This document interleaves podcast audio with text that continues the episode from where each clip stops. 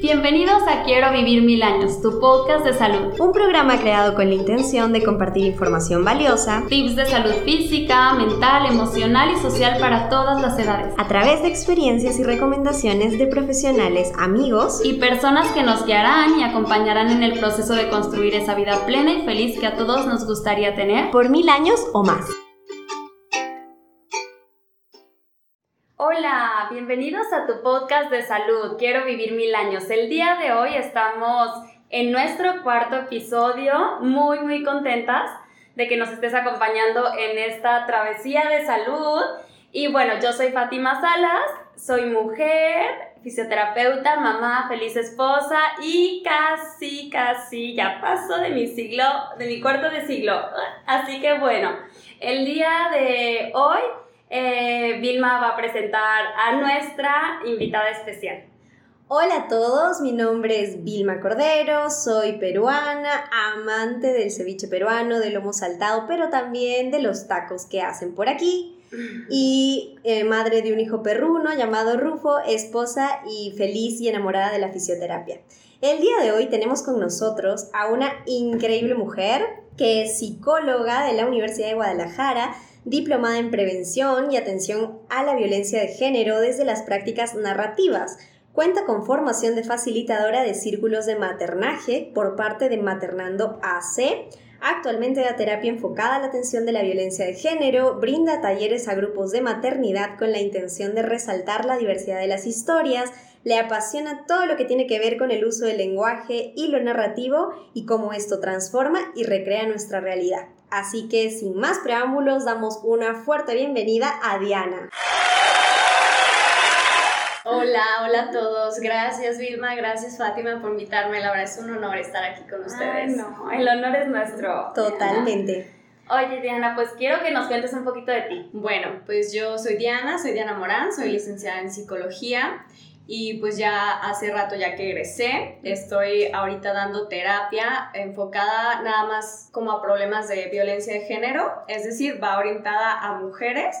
Y bueno, también ya tengo dos años abriendo espacios, círculos, conversatorios, talleres para mujeres que son madres o que van a ser madres con la intención pues de crear estos espacios para nosotras, para ellas y que se pueda enriquecer entre grupo, ¿no? Que no es lo mismo que ir solo, por ejemplo, a terapia, sino saberte que no estás sola en tus problemas, que a veces te pasa lo mismo que otras personas y pues eso es en lo que estoy enfocada ahorita. Claro, me encanta. Yo siempre veo así que y yo, ay, yo quiero. me encanta, me encanta, oye, Diana. Oye, pues cuéntanos, así como me mencionas que estás en estos talleres y en esta, en esta, este, como eh, compartiendo historias con varias mujeres, o sea, sobre maternidad, eh, ¿cuál fue como la necesidad que tuviste para crear esto? Ok, bueno, yo creo que en psicología o en la terapia en general siempre nos encontramos como en un sentimiento de aislamiento, es decir, creer que lo que nos sucede nada más nos sucede a nosotras, ¿no? O, que, o a, nosotros, ¿no? A las personas.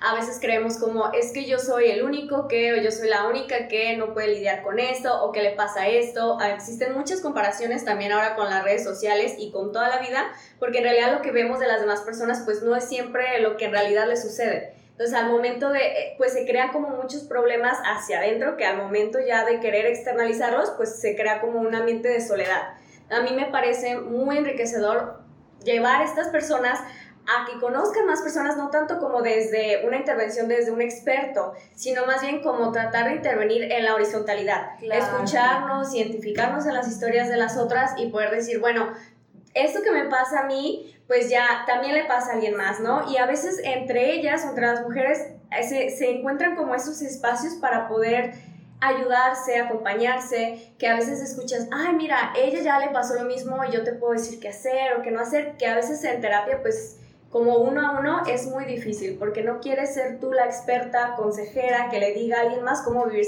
su, vida, sino que más bien esta persona pueda retomar de diferentes historias qué es lo que mejor le conviene o qué es lo que más le agrada para su vida.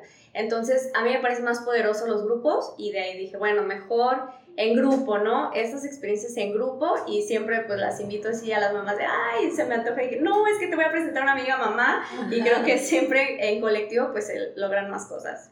Sí, totalmente. Es como que sientes que, ah, no solo me pasa a mí, entonces puedo liberarme un poquito y hablar de todo, ¿no? Claro. No, pues qué padre. La verdad, felicidades por eso. Creo que es necesario, sobre todo en estas épocas, hablar de esa maternidad real, que muchas veces en las redes, como comentábamos antes con Fati, no se nota. Yo no soy mamá, cabe aclarar en este episodio, pero eh, hablo desde la experiencia como hija, ¿no? Creo que todos vivimos en una maternidad que muy estereotipada o con muchas cosas que se esperan de una mamá y realmente no es así, no es como lo pintan, ¿no? no Oye, más ahora, o sea, más ahora de verdad las mamás y fuertemente a, a veces en vez de apoyarnos, nos juzgamos mucho, ¿no? O sea, a mí que sí soy mamá y tú también que eres, es como, ay, o sea, si te sientes juzgada por lo que haces, por lo que puedes decir, opinar o por cómo puedes llevar a cabo tu paternidad.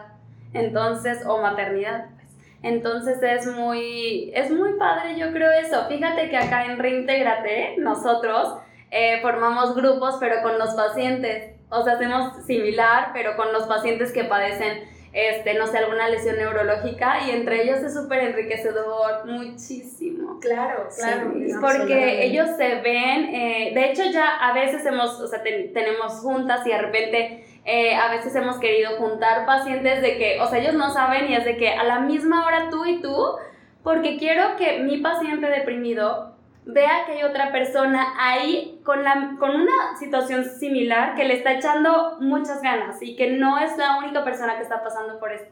Entonces entiendo eso y me encanta. ¡Ay, felicidades! Sí, lo de grupos es lo mejor, la verdad. Incluso hasta en profesionales, ¿no? O sea, nos pasa a nosotros como fisioterapeutas desde que hacemos estas charlas, a veces, o sea, estas juntas que hacemos mensuales, a veces estamos como perdidos con algún paciente y de pronto entre grupo, la verdad es como una unión poderosa y ganas de ganar, ganar, totalmente. Así que bueno, enamoradas de tu propuesta aquí.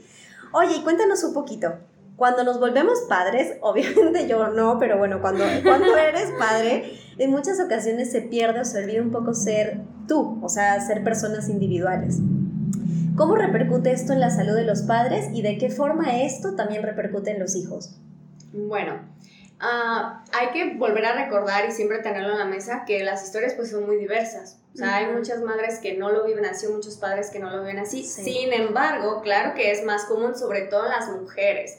Bueno, hay un montón de, de, cosas que pasan ahí, pero que también tiene que ver con la carga de demanda que tiene, que, que, que lleva un hijo, ¿no? O una hija que obviamente eso consume tiempo, consume energía y consume también en lo emocional, que eso hace que el mundo pues de repente pierda el lugar, ¿no? Ya mis necesidades llegan a pasar a veces en un segundo plano porque pues yo me muero por hacer pipí, pero el niño ya tiene hambre, ajá, entonces primero le doy porque si no no me deja hacer pipí o yo ya me quiero bañar porque se me hace tarde, pero primero lo duermo. Entonces toda, poco a poco todas estas necesidades van efectivamente como desplazándose hasta llegar a un punto en donde quién soy, ¿no? Claro. Y que además en hay cambios físicos reales, ¿no? En, en, las personas, en las madres, en, los padres, incluso también como las dinámicas ya también de llevar un ejercicio diferente tal vez del día a día, que también esto es como bueno, ¿quién soy? ¿No? O sea, yo tenía un cuerpo así, con esas características, y ahora tengo esto.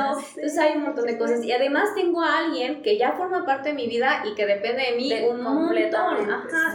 Entonces, pues claro que eso pues cambia muchísimo la mentalidad y llega a, a ver como una como despersonalización de las mamás.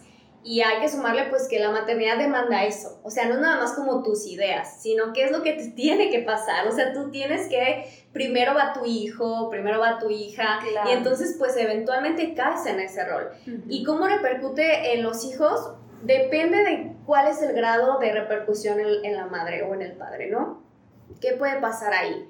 Muchas veces esto crea como una culpa, un resentimiento y una soledad increíble. O sea, el, pensar, por ejemplo, que bueno, ya no soy la que era, ya no me reconozco, esto no me gusta, porque me extraño, porque es normal extrañar, ¿no? O sea, hay un duelo también en esa maternidad que no se nombra y es el duelo de la persona que llora antes de mi hijo. ¡Ay, qué triste! Claro, claro, y que no significa que entres a una etapa peor o mejor de ti, no, simplemente que es un duelo y es un cambio. Sí, es un cambio. Entonces, eso se extraña y eso es un proceso que ni siquiera te das tiempo de pasar porque estás ya en, no me puedo ni sentar a, a llorar, ¿no? Como las fotos, todos los planes que ya no hice, o todo lo que ya no puedo hacer, o todo lo que ya se me dificulta hacer, o todo lo que cambió mi cuerpo. Y ese duelo pues también lleva una tristeza. Entonces hay que pues acompañar el proceso, o sea, entender que lo mejor es respetar el proceso de cada quien, de cada mamá, no forzar, no, no, no, no, es que tú no tienes que dejar de ser tú misma, o sea, es normal que pase eso, o sea, es normal que de repente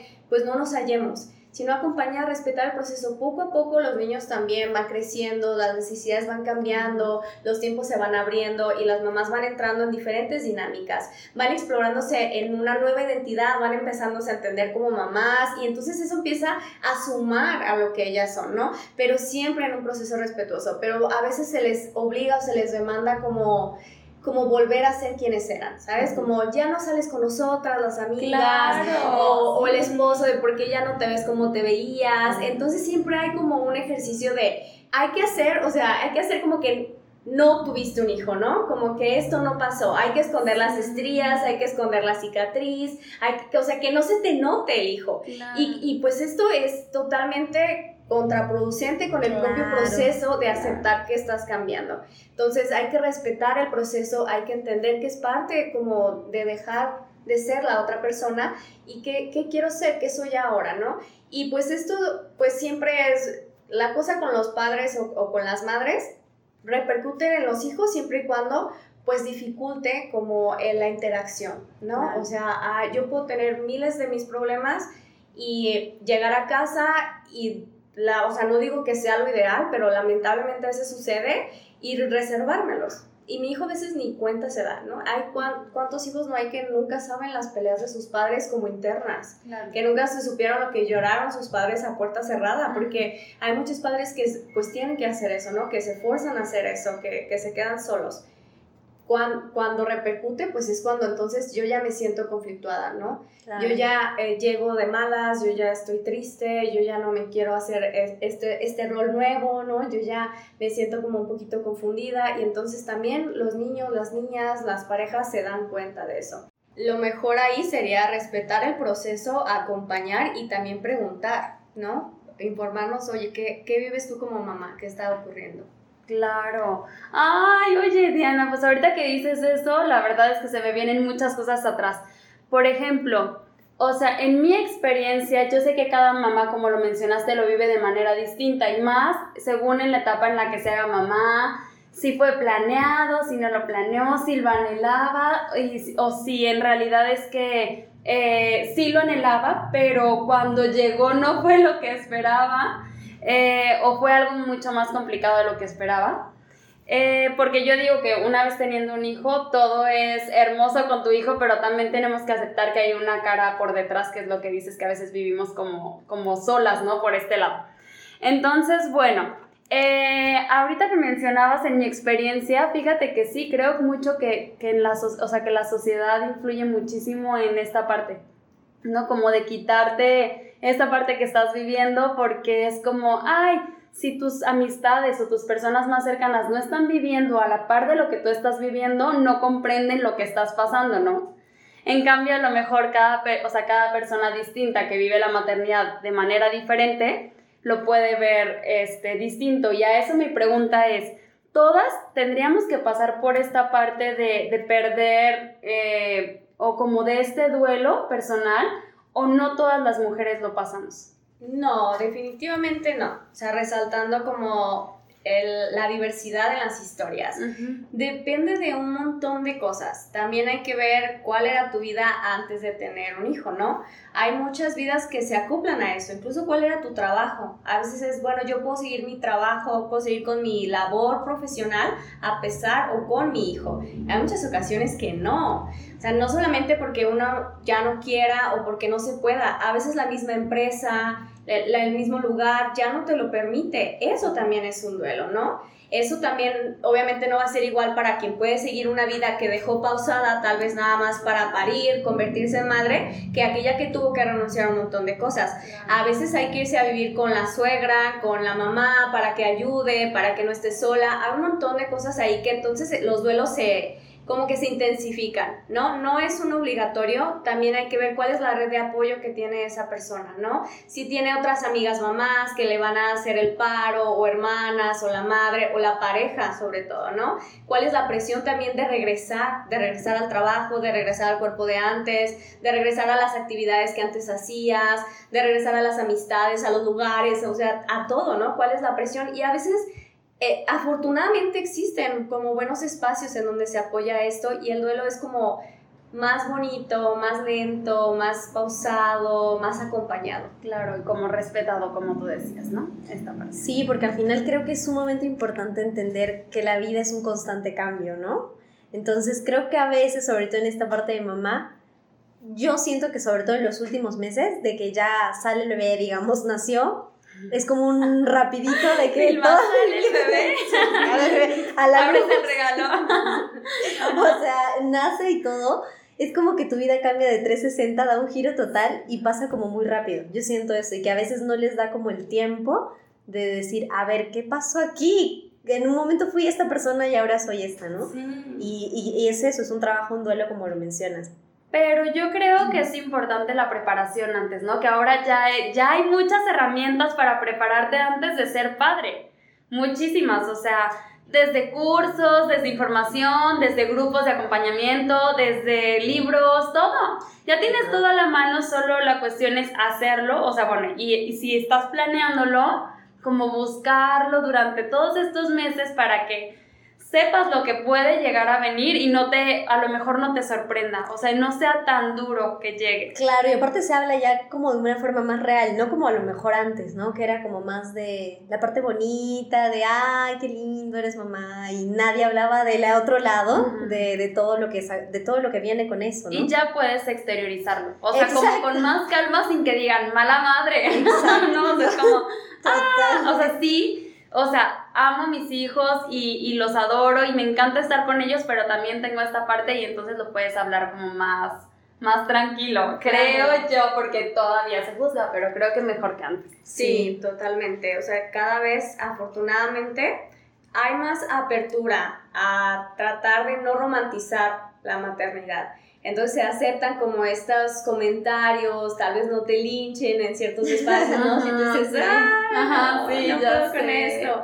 Pero sí, totalmente, eh, también las preparaciones ayudan pero siempre y cuando pues estas no sean violentas, ¿no? Porque hay muchas veces como, no, y tiene que ser, por ejemplo, el parto natural porque es lo mejor, o la lactancia, y de repente empieza como, a ver, o sea, que, es lo mejor para ti, para tu hijo, que no quieres lo mejor, y son muchas también informaciones que también hay que tener como, más bien como escenarios posibles de qué puede pasar en mi maternidad, ¿no? ¿Cuáles son mis opciones? Y no tanto como, ese es el camino que tengo que seguir. Sí, de hecho el otro día seguí, o sea, bueno, veía una persona que publicó en sus redes que tiene un duelo interno porque ella planeaba su parto de una manera y de repente surgió de otra y entonces, pues boom, ¿no? Es como todo lo que yo esperaba de tener a mi hijo cerca, parto natural, respetado, etc., pues no fue y entonces yo sigo clavada en esa onda de antes, o sea, cuando ya pasó y ya tengo a mi hijo conmigo y es lo importante, pero quedas atrás, ¿no?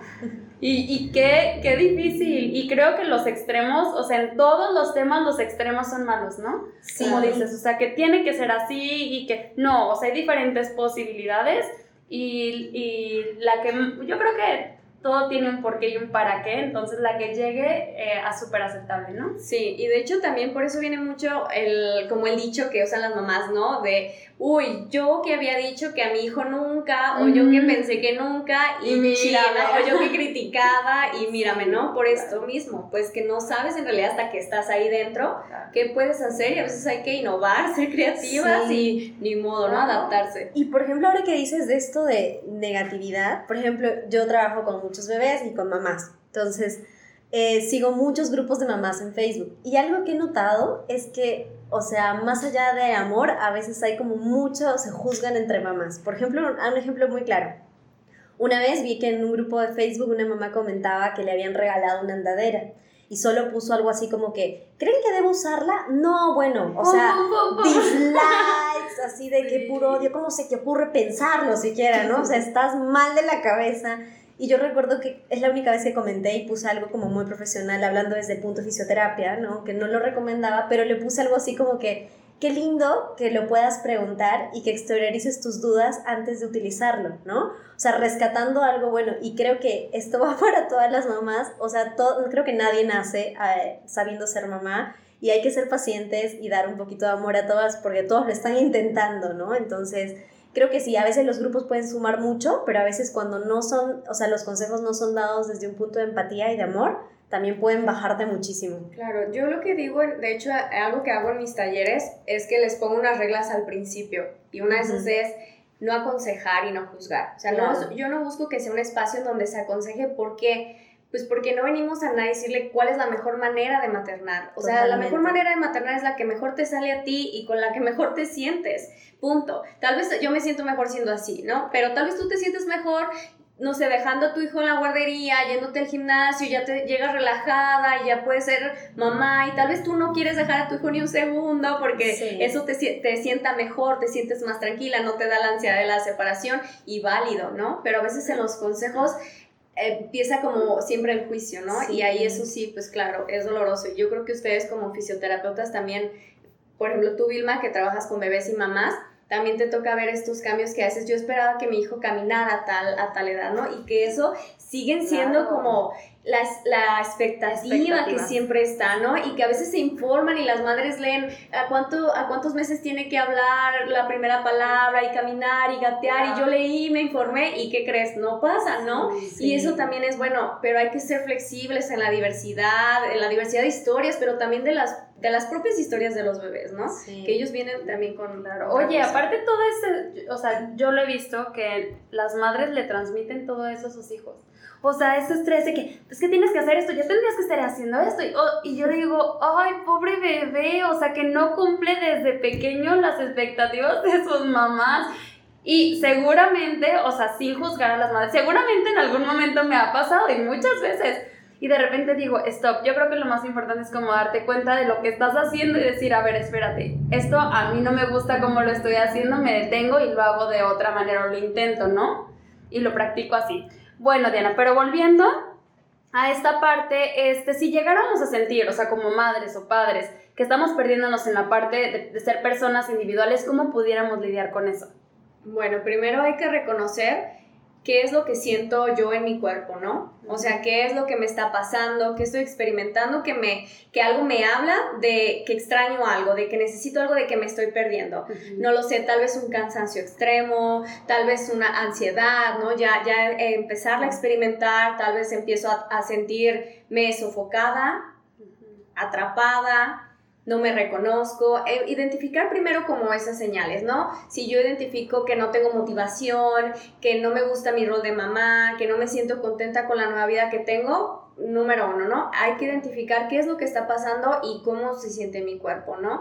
También es muy importante checar la, propia energía de si me puedo levantar, puedo hacer mis funciones o no, o quiero estar en la cama, o etcétera. Porque esto puede pasar, como mencionabas, de un duelo natural, a un duelo que realmente te está dañando, ¿no? Claro, ajá, porque hay un duelo de, bueno, claro que sí, quiero regresar a mi talla anterior, por ejemplo, o algo así, y hay otro duelo de, entonces dejo de comer para hacerlo. Entonces ahí ya, ya nos estamos pasando, ¿no? Porque, ajá, ya hay una cosa que ya estamos haciendo cosas para forzarnos a vivir como, a no vivir, ¿no? Como a saltarnos ese duelo. Entonces, bueno, identificar pedir ayuda y también reconocer, ir, ir también conociéndonos en esa nueva etapa. Por ejemplo, como testear, decir, bueno, ¿cómo me siento si me cuidas al bebé 15 minutos en lo que le doy la vuelta a la cuadra y camino sola. ¿Cómo me hace sentir eso?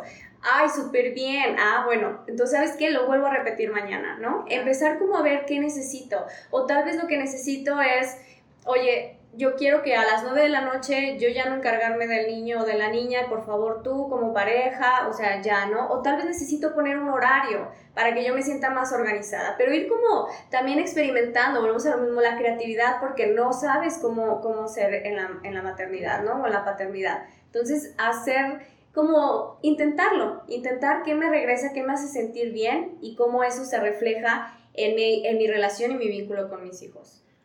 Bien, y si en esta parte este, hubiera culpa por parte del padre, supongamos, yo me siento bien en este testeado, me siento bien si salgo, no sé, este, una hora, pero de repente también siento culpa. ¿Es normal sentir esta culpa?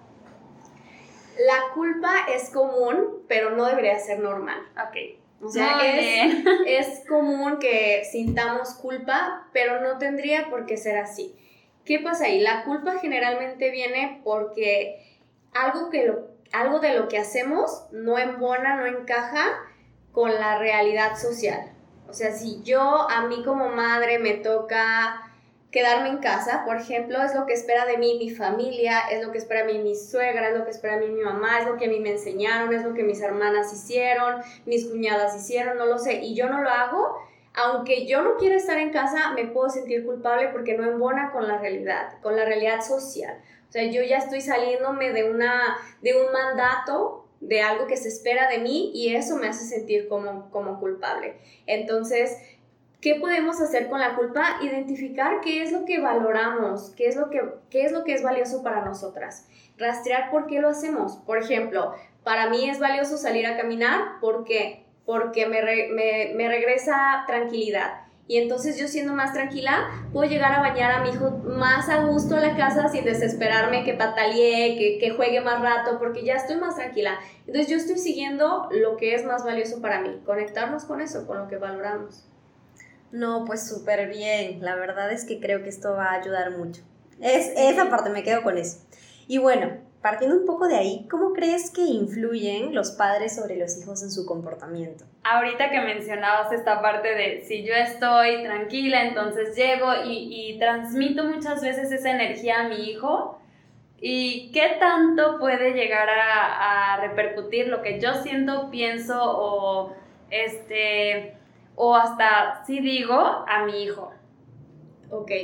Ah, bueno, primero entender que los niños aunque dicen son un reflejo de los padres, cuando son, cuando son muy pequeños, pues sí aprenden por imitación y resienten, ¿no? O sea, tú que eres mamá, Fátima, por ejemplo, todas las mamás que nos escuchen saben, ¿no? Es que sabe cuando estoy triste, es que nota cuando estoy enojada, es que sabe, me pregunta, ¿no? Ya cuando los niños están más grandes, ¿qué tienes, mamá? Los niños preguntan, los niños sienten. Entonces, ¿qué es lo que a mí como una, a mí mi, emoción, qué me lleva a hacer en casa? ¿no? ¿Cómo puedo, me, me, quita tiempo, me hace más, no lo sé, más susceptible al enojo, me hace gritar, todo eso pues empieza a repercutir y claro que se ve en el, niño, el niño reclama, porque el niño puede a veces presentar más berrinches, llora, se vuelve más sensible, de repente siente miedo a la separación, porque hay algo que le angustia en general y esa angustia se va a reflejar. Y a veces ese es la señal que la mamá o el papá necesita para regresar a sí mismo y decir, ah, ok, algo está pasando en casa, ¿no? Y decir, a veces no solo es el niño, ¿no?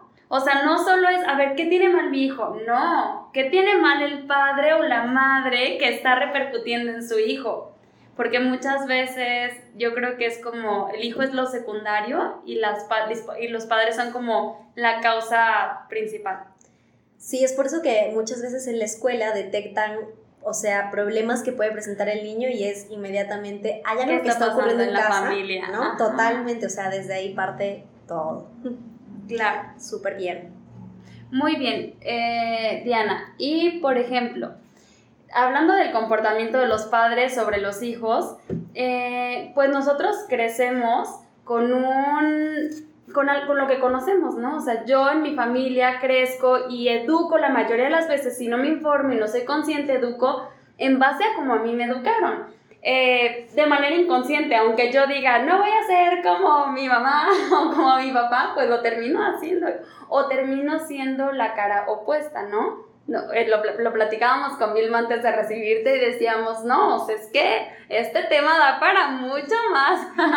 Entonces, estas, eh, supongamos que, bueno, yo sé que probablemente todos tengamos algún tipo de herida cuando fuimos niños, de algún tipo. Entonces, esto lo podemos llegar a proyectar en nuestra familia o con nuestros hijos. ¿Repercute en ellos? O sea, ¿realmente tiene una repercusión lo que yo viví hacia ellos?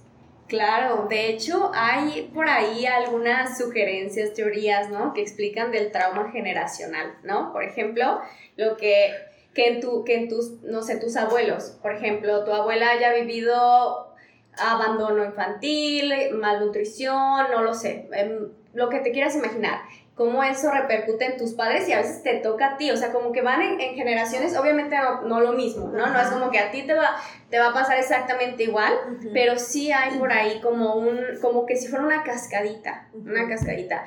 Y pues está muy difícil porque tampoco si nos vamos hasta atrás, pues todos tenemos antecedentes y familiares y e historias que a veces no nos corresponden y que no tenemos nada que ver. Desafortunadamente no elegimos en, en qué familia o afortunadamente, ¿no? No lo sé. Yo creo que a veces arrastramos duelos que ni tenemos que vivir, ni son nuestros y ya los estamos viviendo, ¿no? O sea, hasta de... Y yo creo lo más común a lo mejor es de los padres y cosas inconscientes, muy inconscientes que tú dices, es que no, es que yo nunca vi a mis padres hacer eso, nunca...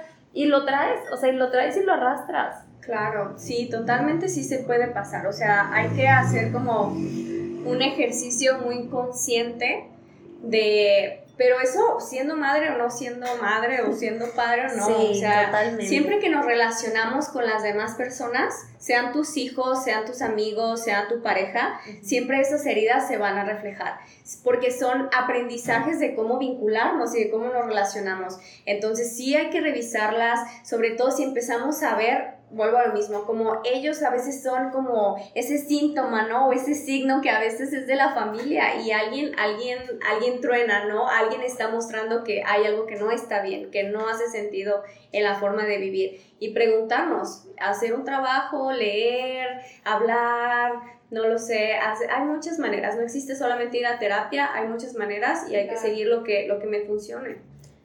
Y muchas veces eh, estas heridas de las que hablamos creo que no se reflejan o se muestran hasta que hay un detonante, que es lo que conversábamos con Fati, ¿no? O sea, muchas veces crees tú estar sana mentalmente, pero al 100 y que yo soy súper poderosa. Y de pronto llega una persona, por ejemplo, en mi caso fue mi esposo, saludos Ben, si escuchando esto. Pero yo con él entendí que había muchas cosas que yo tenía que tratar y a partir de ahí fui a terapia y lo traté y lo, y lo he mejorado. Igual esto es un camino constante, ¿no? Pero, y creo que igual pasa cuando eres mamá. Como que esa personita que estás criando eh, checa todas esas cosas que traes arrastrando de tu infancia y te hace dar cuenta de, de las cosas que te faltan y de las cosas que no has trabajado, ¿no? Entonces, ¿cómo podemos empezar a trabajar todas esas heridas que venimos arrastrando? ¿Cómo, ¿Cuál es el primer paso, digamos? Ay, qué difícil pregunta. ya sé, todos, todos tomando nota en este momento. Mira, bueno, miren, y todos, ¿no? Los que nos escuchan también. Aunque, pues yo soy psicóloga, ahora sí, mis colegas psicólogas y psicólogas no me van a matar, yo creo. A mí no me gusta como aconsejar siempre vayan a terapia, ¿no? la, la, terapia no siempre es lo ideal. Hay muchas formas de, de dar terapia, hay muchas teorías, y hay enfoques, enfoques y personas. Y existen muchas veces ejercicios muy violentos en terapia que a veces las personas de verdad sales sintiéndote peor de cómo llegaste.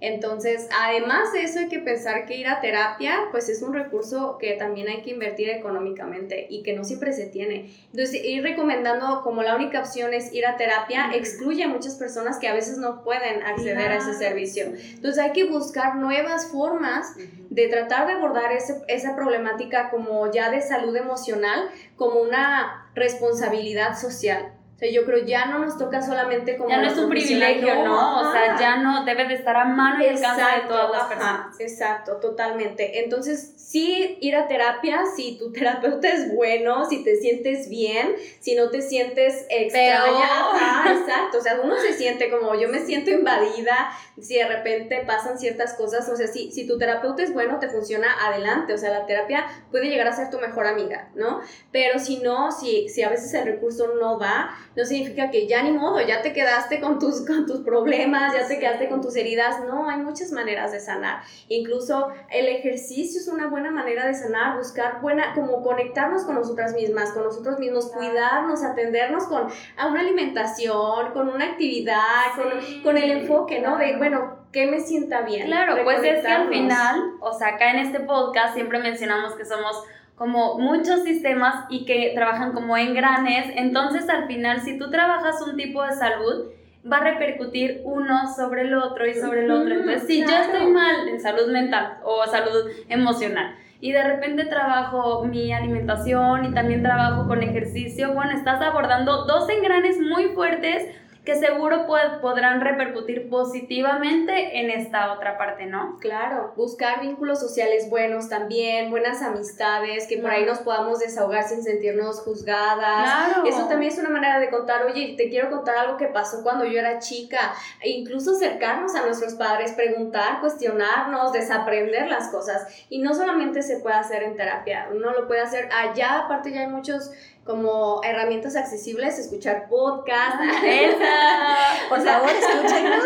Hay ya muchas maneras también que son pues más accesibles económicamente a diferentes poblaciones y que pues el chiste está en querer hacerlo, ¿no? Saber que es un proceso y que es difícil. Oye, y ponerle stop también, como aquella, ahorita que decías acercarnos con las personas indicadas, también ponerle stop a aquellas personas que no suman. Porque yo, en lo personal, creo que hay más personas que no suman que las personas que realmente en tu vida aportan algo que tú dices, wow, o sea, porque hay mucha gente que se mete en, en tu vida que a veces eh, ni siquiera, a, a, veces lo puedes preguntar, pero no esperas eso de aquella persona y entonces te lo da y en vez de sentirte bien, te sientes lo contrario y ya dejas de contar, ¿no? Porque es como, mejor ya no lo digo. Pero no es el problema, es la persona. No es la persona a la que le exteriorizas como tus cosas tan personales. Claro, también tener cuidado con eso. Sí. Sí, como poner límites, ¿no? Que a veces nos cuesta tanto. A mí personalmente me cuesta un montón. Como límites en general en todo, pero creo que también se va aprendiendo. Y vas viendo con quién sí, con quién no y con quién nunca, como diría mi mamá. nunca, sí. Saludos, mamá. Aquí siempre mandamos saludos a todos, ¿eh? A todos. No, pues muy bien. Entonces, ahora, por ejemplo, hablando un poquito particularmente de mi historia, yo crecí en una familia con padres separados. Entonces, por ejemplo, eh, digamos, todo el ejemplo o todo me vino desde mi mamá. Em, pero ahora, ¿cómo podemos hacer o cómo pueden hacer los padres separados para influir de forma positiva o para generar un vínculo sano para sus hijos? Bueno, creo que ya es muy, muy sabido que los niños no necesitan padres juntos, ¿no? Sino pues padres felices, padres que estén bien, que ellos puedan verlos bien. Totalmente. Mientras ellos puedan entender esa separación como algo que era para bien.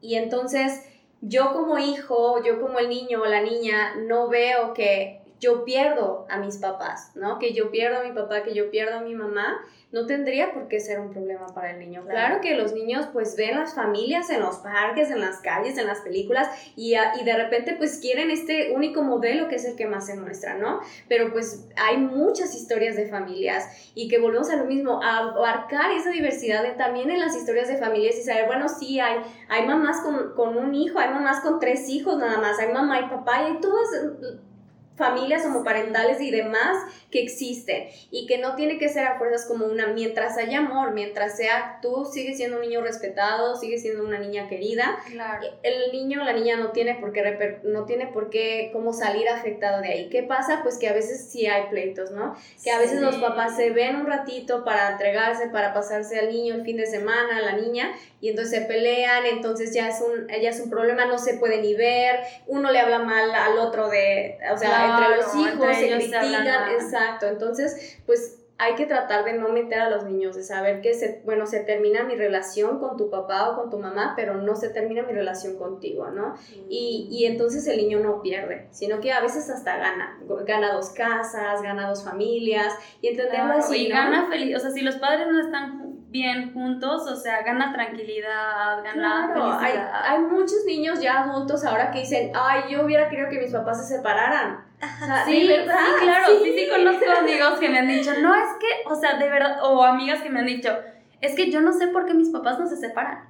O sea, no los entiendo, te juro que se la llevan del chongo y aún así están juntos y yo les digo, sepárense. y luego, y luego los padres dicen, no, es que todo es por ustedes. Ajá, ¿no? claro, sí. Pero oye, espérate, yo acá viéndolo emocionalmente, yo digo, que un padre diga no me separo por ti es una carga emocional para ti. O sea, yo soy la culpable de que ustedes dos estén así. De tu Claro, infelicidad. sí, porque a veces, a veces entendemos como mamás como que nos olvidamos que también los hijos nos quieren ver felices. No solamente los padres quieren ver felices a sus hijos, también los hijos quieren ver felices a sus Sí. padres. Entonces pensar que es también un regalo, no, es que yo te quiero ver feliz y si tu felicidad es separada, a veces eso me hace mejor, ¿no? Yo no te Sí. quiero ver triste, enojada o enojado. Y aparte, mientras más feliz esté yo, voy a proyectar eso hacia ti y más feliz voy a poder hacerte a ti. ¿no? Claro, padres sanos, hijos sanos. Totalmente. Totalmente, no, pues sí, la verdad es que, aparte creo que también cuanto más te informas sobre esta diversidad que tú dices, como que cambia mucho el entorno en que lo ven. Porque, por ejemplo, yo cuando era pequeña, al decir que tenía padres separados, para los demás era como, ay, pobrecita. Y la verdad es que fui una niña sumamente feliz. O sea, yo tuve una infancia feliz, nunca me faltó nada, nunca sentí como vacío emocional, nunca. La verdad es que no. Y creo que como que a veces se ve así, ¿no? Como que qué pena, pero realmente como dices, es como toda esta diversidad que existe y que hay que aceptarla y que hay que informarnos sobre eso. Yo pienso que incluso más puede hacer sentir al niño estas críticas de decir, pobre, pobre de ti que no tienes a tu padre, que lo que el niño realmente siente, ¿no? O Claro. sea, entonces, ay, yo creo que hay que aprender a callarnos también a veces, o sea, callarnos nuestros comentarios, ¿no? Así como, si no vas a sumar, mejor guárdatelo. Totalmente, totalmente. Ese, ese es el consejo de todo. O sea, si no suma, que no reste, por favor. Así. Sí, más sobre todo con los niños, ¿no? Cuidar las palabras con ellos, muy importante. Sí, ay, sí, necesitamos otro podcast para los niños. Sí, salud de niños. Sí, la verdad es que sí, Sí. sí, sí, sí. Y aparte más que son como una esponja, que todo absorben, todo, lo bueno y lo malo. Y, y de hecho no sé si les pasa, pero a mí me pasa que a veces estoy en algún momento determinado y me pasa como un déjà vu y digo, esto ya lo viví. Y son cosas que me dijeron en la infancia y que digo, ¿cómo me acuerdo de esto? Pero son cosas que te marcan inconscientemente y están ahí. Entonces son cosas de la infancia, Sí, realmente. claro, Son cosas que Entonces salen. hay que cuidar mucho a los niños en todas, en todas las formas. Diana, actualmente se habla mucho sobre la crianza respetuosa. Mucho. Este, primero, para ti, ¿qué es la crianza respetuosa? Bueno, la crianza respetuosa es un modelo de crianza. Hay diferentes estilos. Es un estilo más que, como lo lleva en su título, procura respetar todos los procesos del niño, tanto físicos, emocionales, sociales, y que evita o y excluye cualquier procedimiento de disciplina que lleve a la violencia, por ejemplo, o que lleve a violentar al niño, a que lleve a hacer algo que en realidad no quiere, ¿no? Es como muy dejar que el niño pueda desarrollarse en un ambiente donde se sienta respetado, es simplemente como, como eso.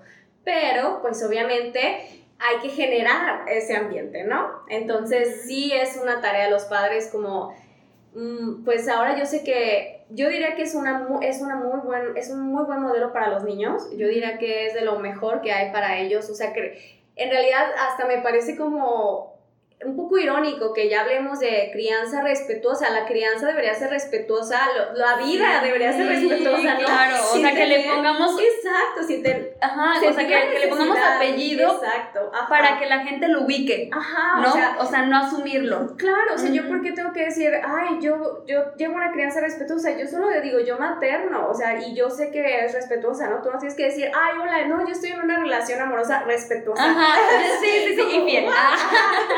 Exacto, ¿no? Entonces, como la necesidad de ponerle ya como esa etiqueta, pues la verdad es que asusta porque sí dices, bueno, es que en realidad sí hay una necesidad, ¿no? Porque sí hay de repente varios ejercicios violentos hacia los niños y bueno, pero ya de repente ves cada cosa en crianza respetuosa que... Nos pasamos, nos pasamos, nos cruzamos esa pequeña línea, pero yo creo que es por falta de educación sobre esa crianza respetuosa y lo que puede, a lo mejor, este, los límites de esta misma, ¿no? Yo creo que de repente sucede que hacemos como mucha lectura, hacemos... Eh, como eh, mucha, o sea, nos metemos como a muchos lugares a agarrar información, pero creo que lo que más suma para mi punto de vista es la experiencia de otras personas.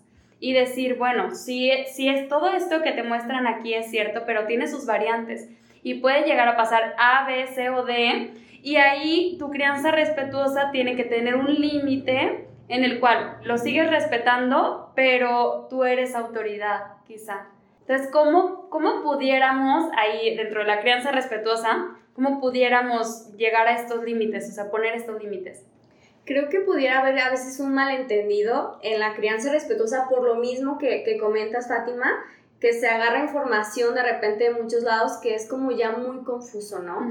La crianza respetuosa por sí misma, digamos, la base de la teoría no, no invita a no poner límites, ¿no? O sea, en realidad lo que invita es poner límites como respetuosamente, ¿no? o sea, no todo lleva la etiqueta de, de respetuosamente, pero ya esos límites, pues es bueno, pero ¿cómo lo hago? Porque los límites que yo entiendo, pues no van con tu teoría, no hacen como match con esta teoría y a veces no es posible. Y la vida desafortunadamente a veces no es tan respetuosa, entonces yo no neces yo a veces no puedo en la calle decirle, espérate un momento, vamos a respirar, y esto a veces no puedo. Y entonces ahí qué pasa? Y yo creo que sí está bien establecer límites, todas las personas necesitamos límites, niños y adultos, pero más los niños, porque los límites son sanos. El límite al niño, contrario a lo que se puede pensar que limita, en realidad lo que hace es establece las barreras del propio niño. A veces esto de decir como, oh, es que no sé cuáles son mis límites o poner mis límites, también deberíamos de hablar de que los adultos a veces no saben poner sus propios límites, ¿no? Y el niño establece y reconoce qué puedo hacer, qué no puedo hacer, qué, de qué soy capaz, de qué no soy capaz, sin llevarse a una autoexigencia. A veces eso hace poner un límite. O a un desbordamiento de emociones, a un desbordamiento conductual, que ellos no logran identificar si no saben hasta aquí está la línea. Y ellos van a ir creciendo y hay que confiar también en las capacidades de los niños y de las niñas. Van a ir creciendo y van a ir viendo otras cosas afuera y van a ir pudiendo establecer, bueno, este límite para mí es así, pero para otro niño es diferente. Y confiar en que esos límites se van organizando, pero que de un principio tú como padre, tú como madre, le das mejor control, seguridad en el mundo a tu hijo cuando él conoce un límite, cuando él entiende cómo funciona el mundo. Claro. Totalmente. Claro, sí, o sea, hace todo, todo sentido, porque no, no todo lo que te muestra la teoría vas a poderlo aplicar, o sea, ojalá fuera así, o sea, en salud eso aplica en todas partes. O sea, si a mí lo que me muestra la teoría me diera el resultado que me da, bueno, excelente, o sea, todo sería eh, pregunta-respuesta, pregunta-respuesta, pero no, pues tiene sus variantes y, y eso, fíjate que nos metimos como mucho esta parte de crianza, porque todo es la base de la educación, ¿no? O sea, si queremos adultos sanos, tenemos que tener niños sanos. Si actualmente no tenemos adultos tan sanos, entonces, bueno, no digo que no tengan remedio, pero vamos trabajando en ellos, pero entonces vámonos a la base, como a la primera línea, que la primera línea sean estos niños para que lleguen a ser, eh, o sea, futuros padres sanos y ellos ya puedan crear como esto solo crianza, no crianza respetuosa y sea como ya algo más natural, ¿no? Que ellos ya lo lleven y ya no tengan tanta necesidad como nuestras generaciones de buscar y buscar y buscar, porque no, a ellos se les dio desde pequeños, ¿no? O sea, estas herramientas se les proporciona desde niños. Claro. Y creo que ahí nada más hay que recalcar que no solamente es responsabilidad de los padres y de las madres apostarle a la infancia. O sea, es una cosa que tenemos que hacer todos en la sociedad, porque es trabajo de todos. O sea, tu hijo sí es tu hijo, pero no es nada más tu hijo. Tu hijo va a crecer y va a ser un ciudadano, va a ser un amigo, un padre, un empleado, tal vez un jefe, una pareja, no lo sé. Va a ser alguien dentro de la sociedad y a todos nos corresponde esa chamba, ¿no? Y a veces lo que vemos es que las maternidades ocurren solas ¿no? Como eh, existe una mamá desbordada en el parque porque el niño está en una crisis total y todo el mundo lo, la ve, pero nadie interviene. ¿Por qué? ¿Por qué no nos podemos acercar a decir, oye, ¿necesitas ayuda? te puedo ayudar con algo, porque ese no es trabajo de todos. Por, lo mismo pasa en las escuelas. A veces es como, ay, pues que la mamá haga, ¿no? Que el papá haga. No. O, o, o toda la educación viene desde casa. Ajá. Yo digo, a ver, sí, pero por ejemplo, a mí me ha pasado como madre que de repente eh, yo llevo las cosas de una manera y de repente Juanpi llega con unas cosas que yo digo, ¿eso dónde lo aprendió? Así de, y yo, o sea, yo le digo a mi esposo, no manches, nosotros tanto que, que eso no le suceda, que eso no le suceda, y le termina sucediendo porque así como dices, el niño no solo está encapsulado en papá y mamá, sino en toda la sociedad. ¿Y qué pasa? Que ahora se culpa mucho a las madres y a los padres de muchas tragedias, lamentablemente, que les pasan a los hijos, que es, responsabilidad a veces del Estado o de todo el mundo, ¿no? Por ejemplo, que a, que a tu hijo, que ya voy a hablar de un tema como muy, muy arriba, le ocurra como un abuso sexual, ¿no? ¿Dónde estaba la madre? ¿Dónde estaba el padre? O sea, oye, estaba en la escuela. ¿Por qué para mi hijo es un riesgo ir a la escuela? ¿Y por qué sigue siendo mi responsabilidad y, y yo soy la culpable, ¿no? Hay que dejar de culpabilizar a las madres y a los padres y asumir todos un rol responsable en las crianzas, en la, en, en la infancia y también pues dejarnos como ese adultocentrismo de creer que bueno, el mundo nada más funciona para adultos porque somos aquí los que producimos, los que hacemos. Hay niños que requieren cosas para ser esos adultos, ¿no? Hay niños que ahorita necesitan parques abiertos, hay niños que ahorita necesitan escuela, interacción y ¿qué se ha hecho? Pues dejar, por ejemplo, ahora en la pandemia, las necesidades de los niños a un lado, ¿no? Que regresen primero las necesidades de los adultos. Oye, que regresen primero los, bueno, ay, ahí me van a linchar. los bares eso para mí es algo incoherente. Discúlpame, pero eso no es una necesidad básica y la educación es una necesidad básica. Eso es socio y eso es consecuente. Después de que suplas tus necesidades básicas, irás a lo siguiente. Claro. Pero, pues, mucha, bueno, mucha incoherencia. Sí, o sea, imagínate ahí, Fátima, si en lugar de que solo las madres fueran las preocupadas por esto, todo el mundo nos preocupáramos por los niños. Ningún niño tiene por qué sufrir abuso, ningún niño tiene por qué sufrir maltrato, ningún niño tiene que sufrir en la vida. Y eso es chamba de todos. Sí, los padres son los primeros que están ahí en la línea, pero al final los niños están en sociedad y se crían en sociedad. O sea, hay que también tomar responsabilidad ahí. A lo que dices, así, yo como madre, no aquí sacando y sacando y todo.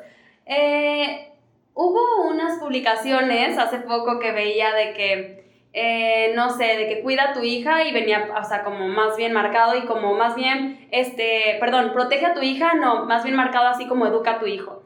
Y yo, siendo madre de un niño, digo, mira, yo le brindo todas las herramientas que yo como madre o padre puedo brindarle. Pero a mí me encanta, me encanta leer sobre crianza, me encanta, o sea, buscar y buscar información porque me gusta.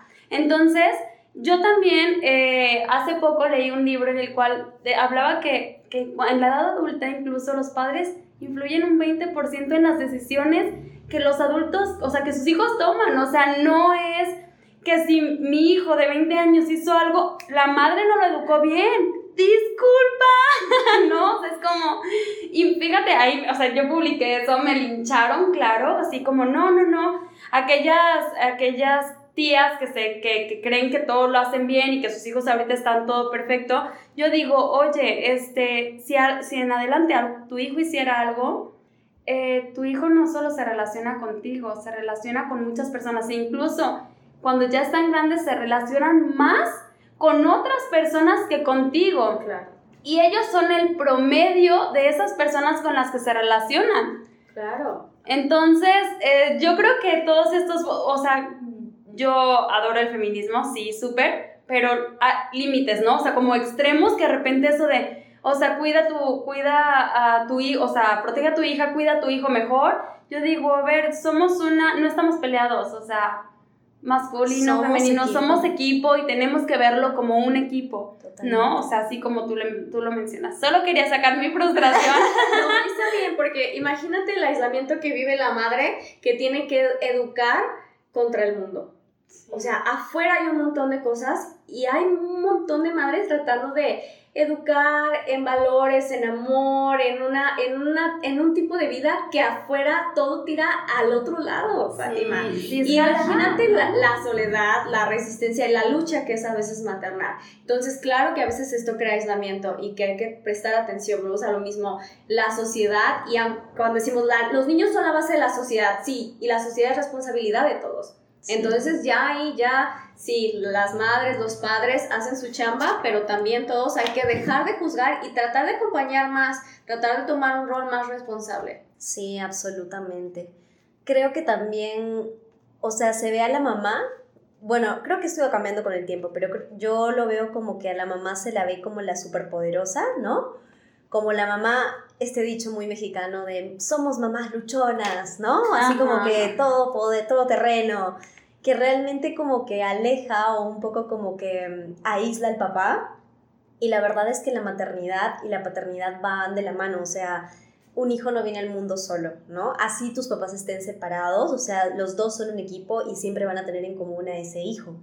Entonces, no sé, o sea, partiendo desde ese punto, ¿cómo podremos decirle a la gente que nos escucha que que es así, o sea, somos un equipo y no, es que los papás vayan a ser castigados si es que algo en el proceso de educación de ese niño, pues al final son sus decisiones y al final estamos influenciados por la gente que nos rodea.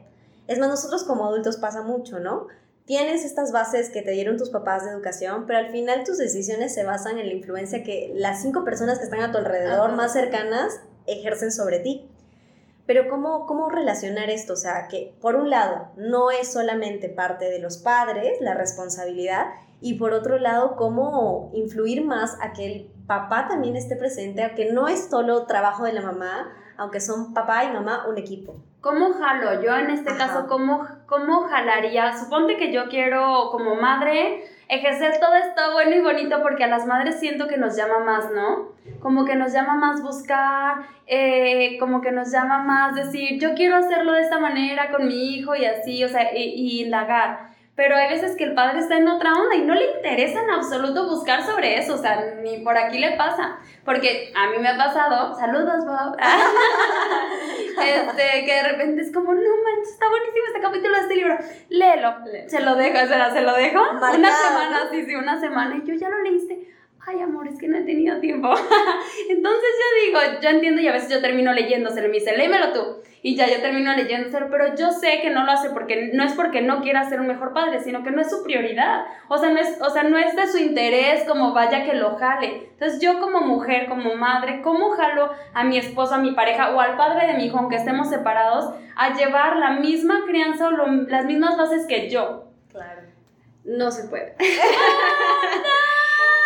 ¡Oh, no, creo que es, es, es una cosa que a veces como mujeres o como rol de esposa o a veces rol de mamá intentamos hacer y es que a veces terminamos cargando con la familia y con la relación también.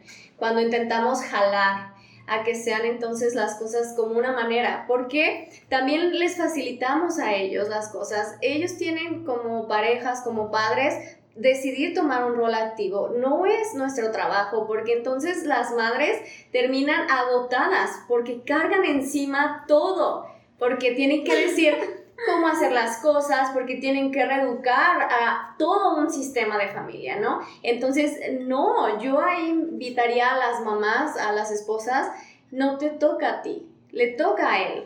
Todo, desde un principio, le toca a él decir, tú se lo puedes decir, ¿sabes qué? ¿Qué necesito de ti? Yo necesito de ti que tengas un rol más activo en la casa, que tengas un rol más activo en la paternidad, que no lo sé, que de repente cooperemos, colaboremos con ciertas tareas eh, específicas, ¿no? Yo necesito aquí tu ayuda. Compartir como las necesidades, y exteriorizarlas. Ajá, eso. Pero ya. no trabajar las necesidades por la otra persona. Exacto, porque entonces es un desgaste. Ay, perdón, Bob. Ah.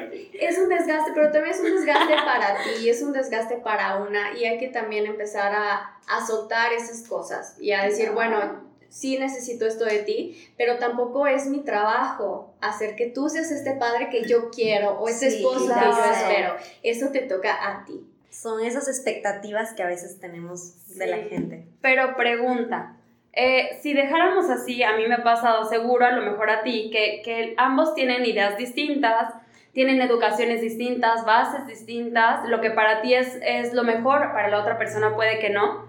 Entonces, eh, a veces las decisiones que, se que toma uno no son las mismas que el otro. ¿Cómo si, si en este caso, por ejemplo, supongamos que a mí no me gusta la decisión que él acaba de tomar o la manera en la que él hace las cosas? Yo en este caso como madre y él como padre, pero puede ser al revés. Eh, ¿Cómo hago para, para exteriorizarlo sin quitarle valor? O sea, sin quitarle el valor a él como padre, ¿no? Porque no puedo hacerlo enfrente de mi hijo. No, no, no, no, no le hagas eso, hijo. No, porque el niño se da cuenta. Claro, no, y eso está, es contraproducente, porque no se trata de restar ahí roles, ¿no? Claro, claro. Entonces, a mí, supongamos que si yo quiero hacer crianza respetuosa, pero pues mi esposo trae otras fases, que no, no es el caso. Ah, pero, aclarando.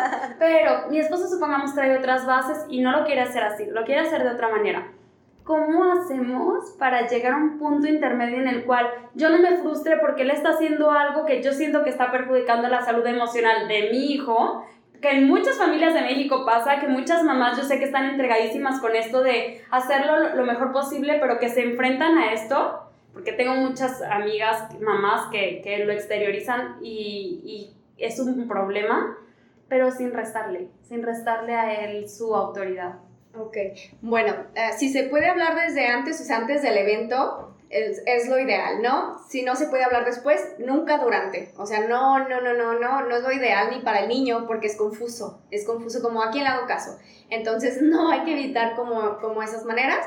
Eh, se puede después dialogar como, oye, hay que hablar sobre lo que pasó en la tarde, no me gustó tal cosa, porque esto, y tratar de llegar a un, a un acuerdo. No siempre es posible. Si se puede hablar desde antes y exponer, oye, a mí me gustaría, no lo sé, fíjate que va a entrar a segundo de kinder y a mí me gustaría ahora que pues hablarlo, ¿no? O me gustaría, leí sobre crianza respetuosa, me gustaría llevarlo a cabo, como Escuché un podcast, etcétera, ¿no? Eh, se puede hablar desde antes.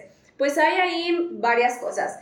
Una es entender, a lo mismo, que pues es que no es solo responsabilidad de la madre. Entonces, lamentablemente o afortunadamente, pues no todo es nuestro trabajo. Entonces, a veces el hecho de criar a un hijo con dos personas, pues es lo que lleva, pues va a llevar cosas de él y va a llevar cosas tuyas, ¿no? Y hay que entonces tratar de llegar como a un acuerdo por qué, qué cosas son importantes para mí que sucedan con mi hijo y por qué, y qué cosas son importantes para ti que sucedan con nuestro hijo y por qué. En cuáles puede ceder, en cuáles no puede ceder. Claro, como en pareja, ¿no? Porque eso, Rob y yo hacemos muchísimo eso.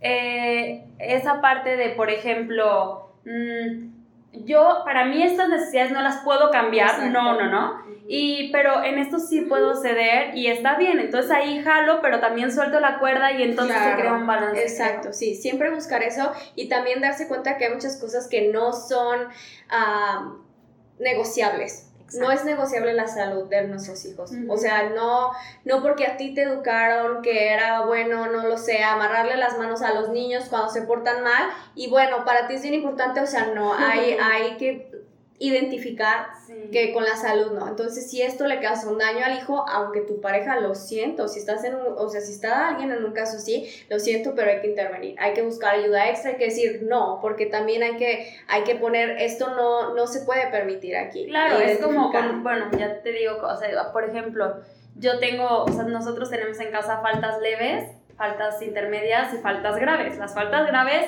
requieren de, de, de, de un cambio drástico en el cual él se dé cuenta de que eso no se permite, o sea, no, no es no. Y hay cosas que, pueden ser como un poco más flexibles y moldeables y que entonces puede soltar un poco, ¿no? Igual sucede acá. Claro, sí, totalmente. No, pues bueno, la verdad es que ha sido una charla, creo que nos da para muchos episodios, la disfruto muchísimo. Pero bueno, nosotros cerramos este podcast siempre como eh, nos gusta que los invitados nos den un poquito de tips así top que tienen en su vida. Entonces, ahora personalmente queremos que nos des como tips o recomendaciones que tú consideras súper importantes que crees que pueden sumar o que pueden ayudar a las mamás y los papás que nos escuchan a no perderse en su maternidad y paternidad, o sea, ser padres sin dejar de ser personas. Ok, bueno, el número uno, así, busquen otras madres, busquen otros padres. Búsquenme a mí, yo Sí. tengo grupos. Sí, a sus amigos, Sí, papás, a sus, no lo sé, a sus relacionados, a alguien, busquen esta comunidad, porque paternar, pues ya decimos, es algo difícil, no hay por qué hacerlo solo, no hay por qué sentirnos solos en esta batalla, y es más digerible, es más rico acompañarnos y estar ahí, ese sería el número uno. Bien. Entonces, empezamos a entender como esta colectividad, de ahí partimos. Pues escucharnos, escuchar al cuerpo, escucharnos a nosotras mismas, a, a nosotros mismos, hacer un reconecte con cómo me siento con lo que estoy haciendo, estoy a gusto, no estoy a gusto, qué me gustaría que fuera diferente o cómo me gustaría que fuera y prestarnos atención. Hay alguna señal de mi cuerpo que me dice que hay algo malo, no lo sé, tengo gastritis, tengo colitis, de repente me da me tiemblan las manos, me siento muy cansada, escuchar ahí, pedir ayuda, hablar, hablar con quien necesitemos. Puede ser una amiga, puede ser un terapeuta, puede ser la mamá, puede ser nosotras mismas, escribir, hablar en una nota de voz, no lo sé, buscar como esa ayuda, pero no, pero no callarnos.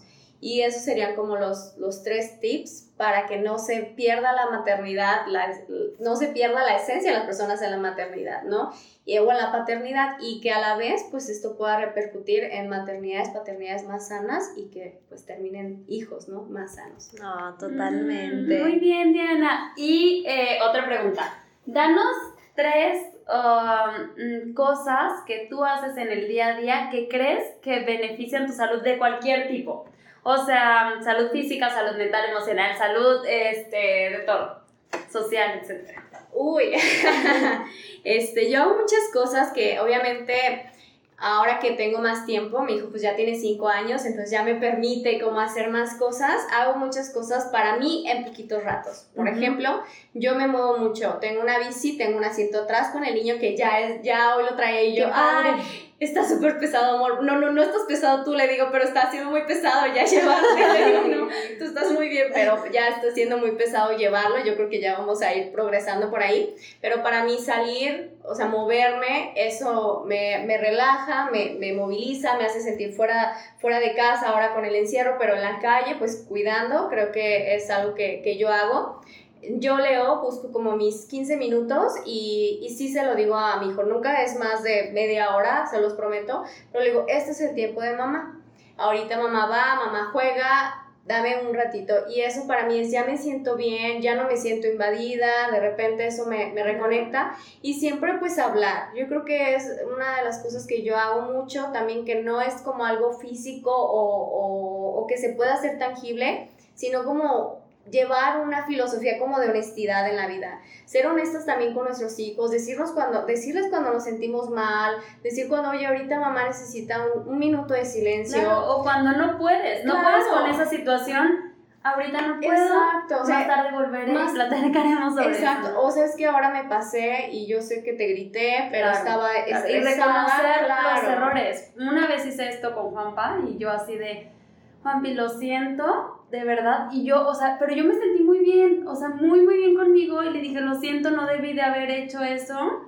Y perdóname, o sea, él lloró, te juro que lloró así como diciendo, me está pidiendo perdón por Claro. algo que yo, y ahorita yo llorando, este, me está pidiendo perdón por algo que, eh, o sea, realmente él, él quería ese perdón, ¿no? O sea, como decir, si ella me pide que a veces yo reflexione, entonces ella lo está haciendo también. Claro, y eso Entonces es ser creo que es muy- sí, claro. claro. Entonces, algo que me funciona, moverme, ser honesta conmigo, con, con mis sensaciones, con mi hijo, con mi vida, y pues también dedicarme mi tiempo, ¿no? Y respetarlo. Estos 15 minutos son para mí, o estos 15 minutos en el baño son para mí, nadie me toque la puerta, sé. ¿no? Muy Y, bien. y ya con, con eso yo creo Así que... encerrada, ¿no? Así que no, nadie me Sí. Fuera de servicio. Sí, fuera de No. servicio, claro. No, pues súper bien. Eh, nos gustaría que nos compartas tus redes, dónde podemos ubicarte, las mamás que nos escuchan. Sí, por favor. Bueno, pues generalmente mis eventos los pongo como en Facebook, Ajá. que me pueden encontrar como pues igual Diana Morán, o también en Twitter, que es Diana Morán, pero que es, eh, la cuenta es Diana Morán, guion bajo, Ok. así como mi nombre, y entonces ahí también de repente pues ya, ya tenemos una comunidad de muchas mamás y pues todas invitadas. Ah, yo No, me perfecto. Yo no soy mamá, pero también me meto. invitada, Vilma. Perfecto, muy bien. Soy madre de un perro. No, pues la verdad es que ha sido de verdad un placer tenerte aquí. Muchísimas gracias por aceptar primero. Esperemos que no sea la última vez. Ay, no, no porque hay mucho, mucho que hablar, la verdad, muchos, muchos que temas. exprimir, o sea, de, y mucha información que así como decimos tiene que estar más al alcance. Ahora sí que con este tipo de, de cosas como información en internet, eh, personas que realmente saben lo que postean, o sea, como influencers que realmente postean cosas buenas, o podcast, o etcétera, yo creo que ya no hay excusas, ¿no? O sea, no hay excusas para buscar información y buscar ayuda y buscar acompañamiento súper contentas de que estés aquí. Te decía que este, en cuanto yo dije, a ver, ¿de qué vamos a hablar? Dije, no, no, claro que vamos a hablar, o sea, de padres. Y claro, yo le dije a Vilma así, que ya sé quién es, ya sé quién es. Y yo te noté porque sabía que nadie nos iba a enriquecer como tú. Muchas gracias. No, al contrario, gracias a ustedes. Me siento muy honrada. Ay, no, perfecto. No, pues y a toda nuestra audiencia que nos escucha, por favor, compartan este episodio, sobre todo con los papás, que ya se acerca el Día del Padre. Creo que sería un buen regalo este episodio para tener más maternidades y paternidades respetadas y libres libres y reales. Y pueden seguirnos en nuestras redes sociales. No se olviden que en Instagram estamos como arroba quiero vivir mil años, con IO, no con ella. Y nos encantará que nos dejen sus comentarios sobre este episodio y sobre qué otros temas les gustaría que toquemos. Muchísimas gracias. Gracias. Gracias. Gracias por escucharnos. No olvides que toda la información de nuestro invitado puedes encontrarla justo aquí abajo en la descripción. Recuerda que para no perderte ninguno de nuestros próximos episodios tienes que seguirnos en esta plataforma. Estaremos encantadas de seguir compartiendo salud contigo.